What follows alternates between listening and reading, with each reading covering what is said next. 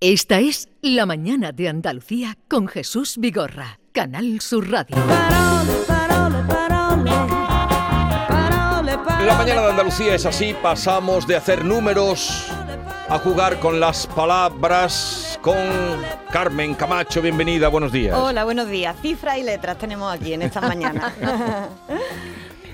Adelante. Pues vamos a empezar. Eh, vamos a empezar contando que todavía están coleando algunos asuntos que se trataron en el Congreso de la Lengua celebrado antes de Semana Santa en Cádiz.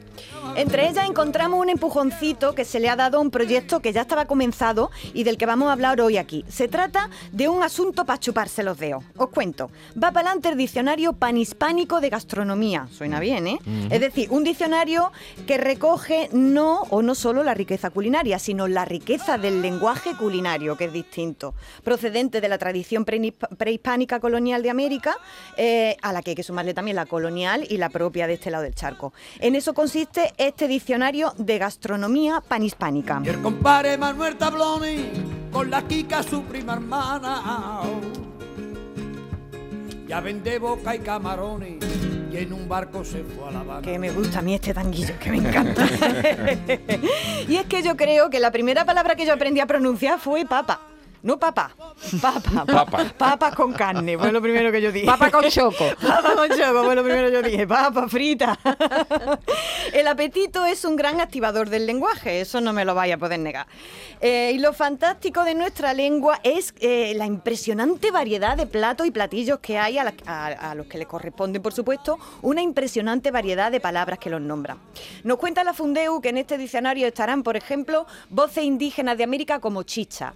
Chicha, ¿sabéis lo que es? ¿A qué le decís vosotros chicha? Eh, a la carne, ¿no? Yo a la carne le hemos dicho siempre chicha, pero en chicha es América... Una bebida alcohólica, ¿no? Que eh, son enzimas de las plantas. Eso es de maíz, son, son Y se es maíz emborracha fermenta- mucho Uy, yo con lo he probado, chicha, yo lo he sí. probado en donde en Ecuador. Y Sí, eso, sí, eso fuerte la sí es chicha, fuerte, ¿eh? fuertecito, Tiene un pero. olor raro, sí. pero bueno, pero al final te, sí, sí, sí. ese- no es nada, no es chicha ni limona. Pues la chicha está. yo a mí yo le he cogido el gusto a la chicha cuando voy por allí. Eh, ¿Os sabéis qué es un chupe?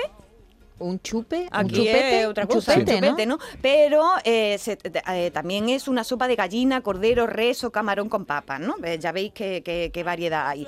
Por ejemplo, aquí le decimos sancochar, o por lo menos en mi pueblo se dice sancochar las verduras, a cocerlas al dente. ¿En vuestro pueblo se dice también así? Mm. Sí, Eh, eh, es sancochado la- las Sí, judías verdes, es ¿no? Una, es una palabra común por aquí en mi zona, no sé. Por la Sí, tuya, ¿no? pues, eh, No, en, y tu en mi zona casa no, no- en, no en se mi dice pueblo sí, sancochar, no. sancochar, eh, eso- Sancochar. Eso, se dice mucho. Sin embargo, en América el sancocho son, o los sancochos son guisos eh, de, muchas variedades, ¿no? De- dependiendo de la región o el país, ¿no? Ya veis que hay variedad, incluso una misma palabra puede, llevarnos a sitios distintos. El diccionario, cuando se finalice, incorpora- incorporará palabras como copa, yatán, zarza, jayarí, que nosotros aquí no, las conocemos, ¿no? Y va a ser una herramienta potentísima, no solo para recoger esas palabras, sino también una herramienta potentísima para promocionar la gastronomía, ¿no? Que están unidas por un idioma que es el español y ese idioma cada vez más amplio y ancho. Durante el debate que se abrió en el Congreso sobre este asunto, el miembro de la Academia Mexicana de la Lengua, que Fernando Serrano Migallón, dijo que si hay algo esencial en el ser humano son la lengua y la comida, siendo la gastronomía un factor fundamental en la creación del crisol de culturas que es América. Ahí es nada. Lo único que esperamos durante la confección de este diccionario es que no les pase a los expertos como al famoso chef Rick Stein cuando estaba grabando para la BBC en Casa Manteca, en Cádiz, un programa, ¿no? Y de pronto entró por la puerta una conocida parroquiana del bar. Escuchamos el fragmento. fabulous taste of Cadiz to me, and also white anchovies, done locally, of course. Just cured in lemon juice or vinegar. Bloody hell. Bloody hell, dice el Él se queda- él se El queda susto. muerto. que Bloody hell, eh, me cago en mi padre, pero eh, eh, eh, infierno sangriento, dijo La paisana entra y da un berrío. Eh, El susto que se dio el gastrónomo, ¡Jay madre mía. Manuel! ¡Jay Manuel, Jay Manuel, Jay Manuel, que se barba, po! Ay, qué alegría. Y bueno, también os traigo aquí algo con mucho arte que he cazado en las redes de Pedripol, Pedro Pablo Hidalgo, viñetista gaditano que publica, entre otros, en El Tercer Puente y en Contexto. ¿Os acordáis que os conté la iniciativa esta de Pon una palabra en tu balcón? Sí. Esta que llenó las calles de Sí, lo- Cádiz con sí, carteles. lo pudimos con- ver cuando Lo fuimos. pudimos comprobar ¿no? allí. Pues eh, aquí Pedripol le da una maravillosa vuelta de tuerca a esto. Porque lo que ha hecho ha sido replicar esos mismos carteles, pero esta vez con palabras inventadas, ¿vale? De esas que ya sabéis que a mí tanto me gustan. Dicho de otra manera, ha cogido esos mismos carteles y ha puesto en ellos palabras inventadas y ha puesto la definición de esas palabras que se ha inventado. A mí por lo menos me ha alegrado estos días. ¿Os parece que leamos algunas de ellas? Venga. Vamos a Venga, pues vamos, vamos allá. A ver, ¿sabéis lo que es una estontería?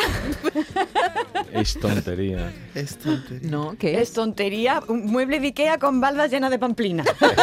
Es tontería. Es Es- tontería. en todas las casas hay una estontería.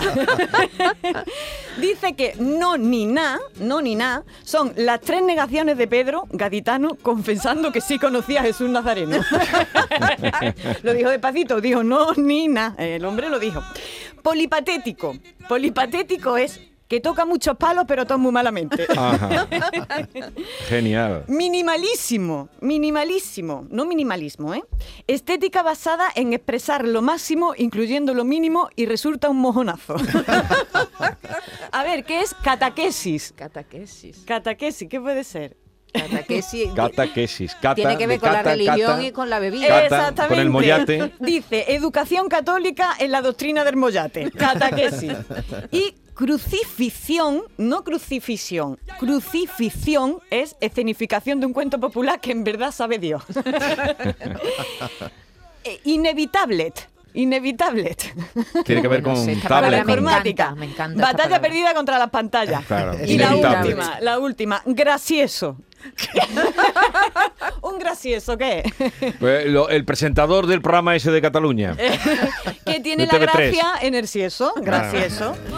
Ea, pues ahí lleváis Qué una bueno, ración de ¿eh? palabras inventadas. bueno. Muy creativo, ¿eh? El Pedripol este. Son muchas las personas que me preguntáis si está bien esto de inventarse palabras y la respuesta es que por supuesto, que viva la creatividad en el lenguaje, sobre todo de la gente de la calle. Las madres son un- una inventora de palabras maravillosas, por lo menos en mi casa eh, eh, lo- lo, tengo, lo tengo eso visto. Los poetas especialmente inventamos también muchas palabras. Entre mis favoritos inventores de palabras están César Vallejo, los gaditanos Fernando Quiñones o Carlos Mundo de Ori y el poeta Fernando Beltrán tiene una empresa que sabéis cómo se llama, la Sí. empresa, ¿cómo se llama? No, no sé, sé quién es Fernando Beltrán, Pues pero tiene una empresa que se llama El Nombre de las Palabras. Lo Y hemos, se- lo hemos entrevistado alguna vez, Sí, es ¿no? maravilloso. Es- es- no se sé si dedica- sigue viviendo de eso, Pues pero yo creo que hubo la- un tiempo eh, que vivía de eso. mirando el su creador web, de sigue- Amena, por ejemplo, de la marca. Amena y de otras y muchas tantas. más, sí. De Rastreator, De Rastreator por ejemplo, también, sí, también sí. de la Casa Encendida, Sí, que sí, es de, sí. de- de- de Luis Rosales, ¿no? Le, Mm. le viene de- gastronomía, que es eh, gastronomía del tren, gastronomía, eh, mala letra, es decir, eh, se inventa eh, o le da nombre a, a ciertas cosas, ¿no?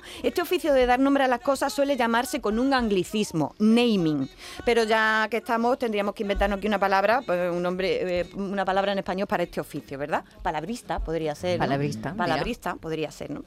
Aprovecho para recomendar la obra de Pedripol, que podéis encontrar cosas suyas en las redes, en los medios en los que escribe, como he dicho, el tercer puente y contexto, en, en los que, en los que publica viñetas, y en un libro que se llama El dardo en la viñeta, que sacó justito antes de la pandemia y es, es estupendo.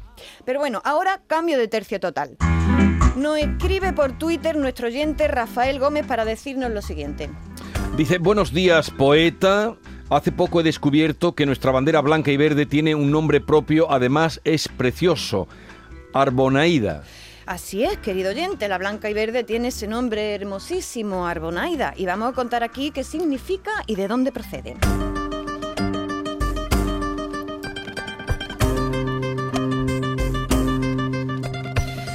Lo mismo que las banderas catalana y vasca tienen sus nombres propios, la señera, la icurriña, nuestra bandera también tiene nombre, Arbonaida. Se trata de una palabra que procede del árabe andalusí albulaida, eh, que es diminutivo de balaz, que significa mi tierra, mi país. Por tanto, eh, Arbolaida, nos cuenta el profesor y escritor Antonio Manuel, sería algo así como mi patria chica, ¿vale? Eh, simbolizada en la, en la bandera. Eh, cuenta también Antonio Manuel que en Argelia, no sé si habéis estado por allí alguna vez, pero yo puedo decir que allí están muy orgullosos de, pro- de- de proceder de los andalusíes, eso lo llevan muy a gala. Muchas personas incluso dicen de sí mismas ser andaluzas, ¿no?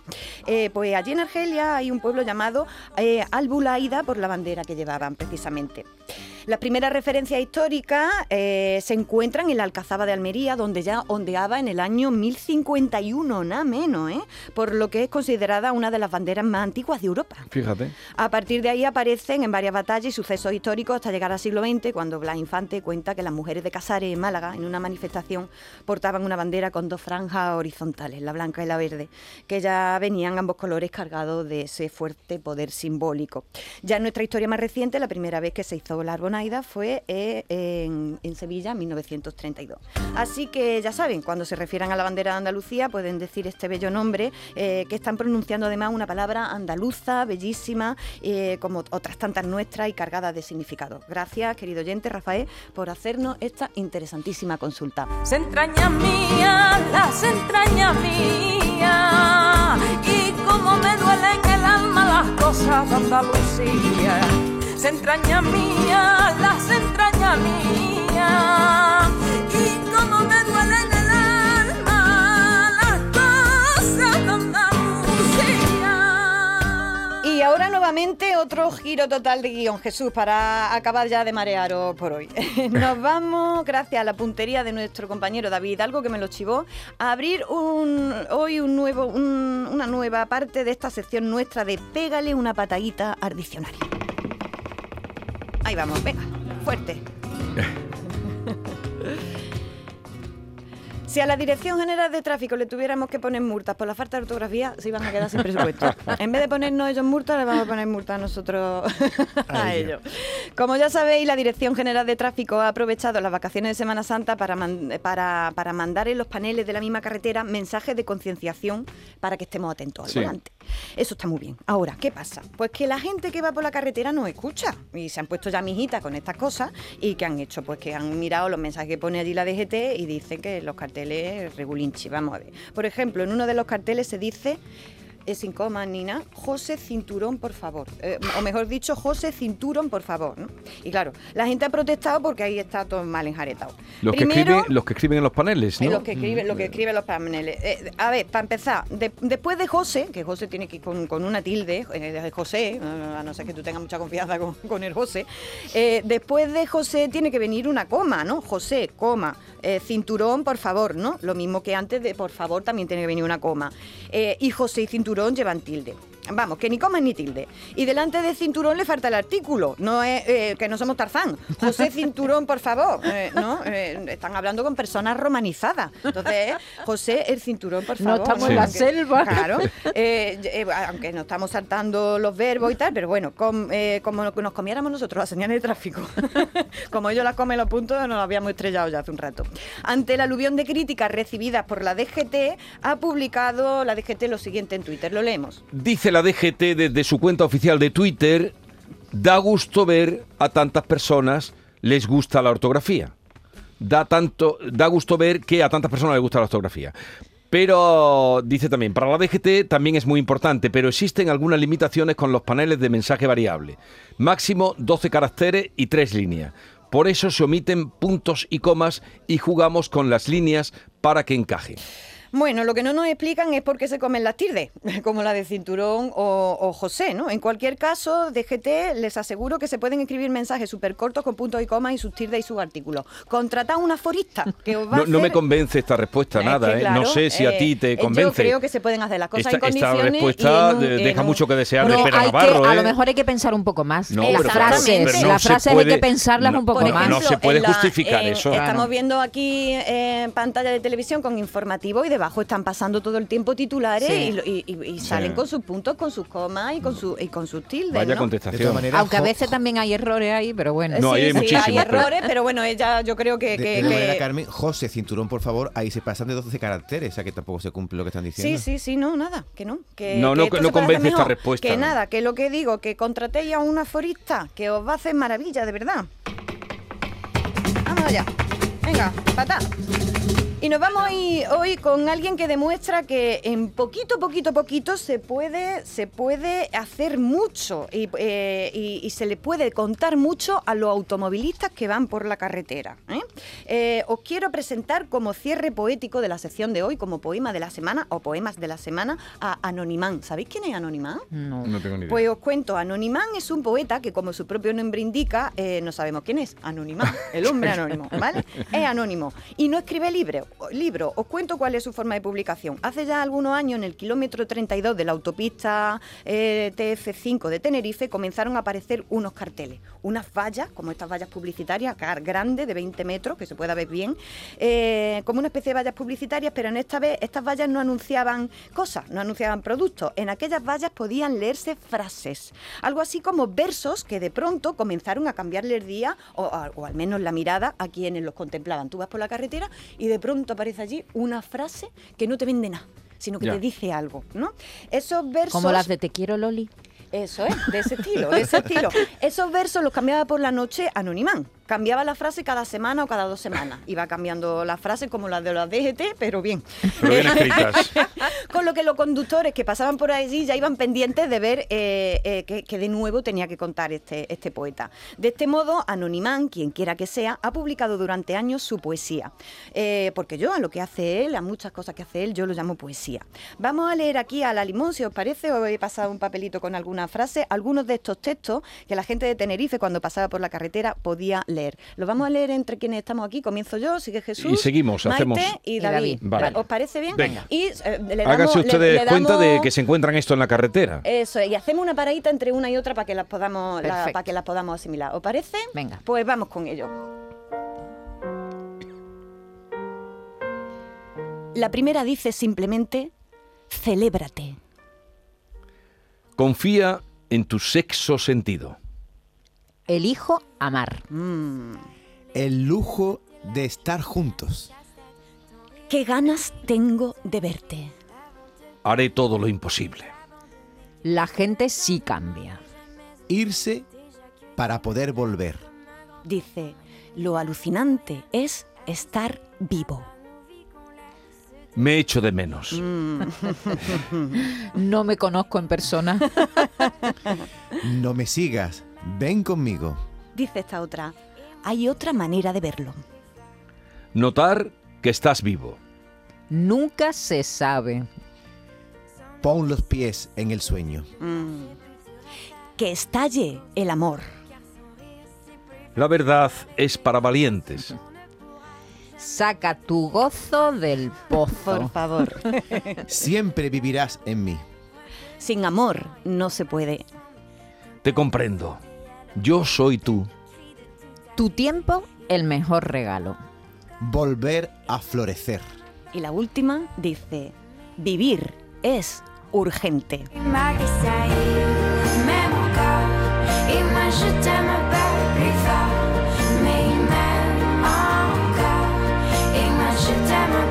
Pues esto puede leer la gente por la es carretera fantástico, cuando, ¿eh? Eh, cuando eh, van. Es fantástico. No sé si lo sigue haciendo, tengo que preguntarlo, pero durante años lo ha estado haciendo y, y gente que hay un documental, de hecho, eh, sobre, sobre esto y la gente dice que, que, que- que, paraba la velocidad todo el mundo para, Para para leer, ver esa frase claro. y que les cambiaba totalmente el día. Para eso sirve la poesía, para eso sirven las palabras.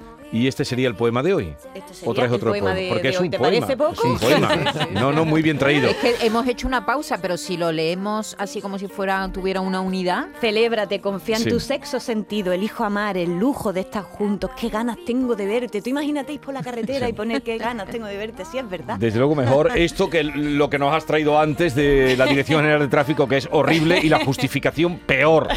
Eh, una cosa, eh, ya que estamos en ambiente literario, bueno, recuerdo que arroba hay Carmela A, con cinco As, es donde pueden conectar con ella, mandarle pelo Envíenme zapatazos. cositas, por favor, que me encanta. Eso como has dicho, Una patadita, pisotones, una patadita. diccionario, todo lo que quieran.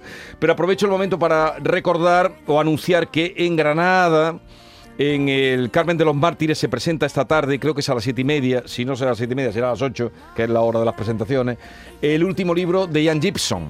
Que ya he leído. Mm. De tu amigo. ¿Qué Eh, tal? ya- ¿Cómo está el eh, libro? Me ha gustado porque se abre en canal. Yo es no una sabía. autobiografía, Sí, ¿no? eh, se llama Un Carmen en Granada. eh, está publicado por Tusqueda, ha sido el premio Comillas, está muy bien. Qué bien. Está muy bien. Os- Oye, pasará somos- por aquí, ¿no? Vendrá el día 17 de, Qué bien, de mayo. qué bien. Y lo presenta esta tarde en un acto que ha organizado Ideal eh, de Granada. Es en el Carmen de los Mártires. Y la verdad es que cuenta cosas muy, muy desconocidas. Otras conocíamos de él.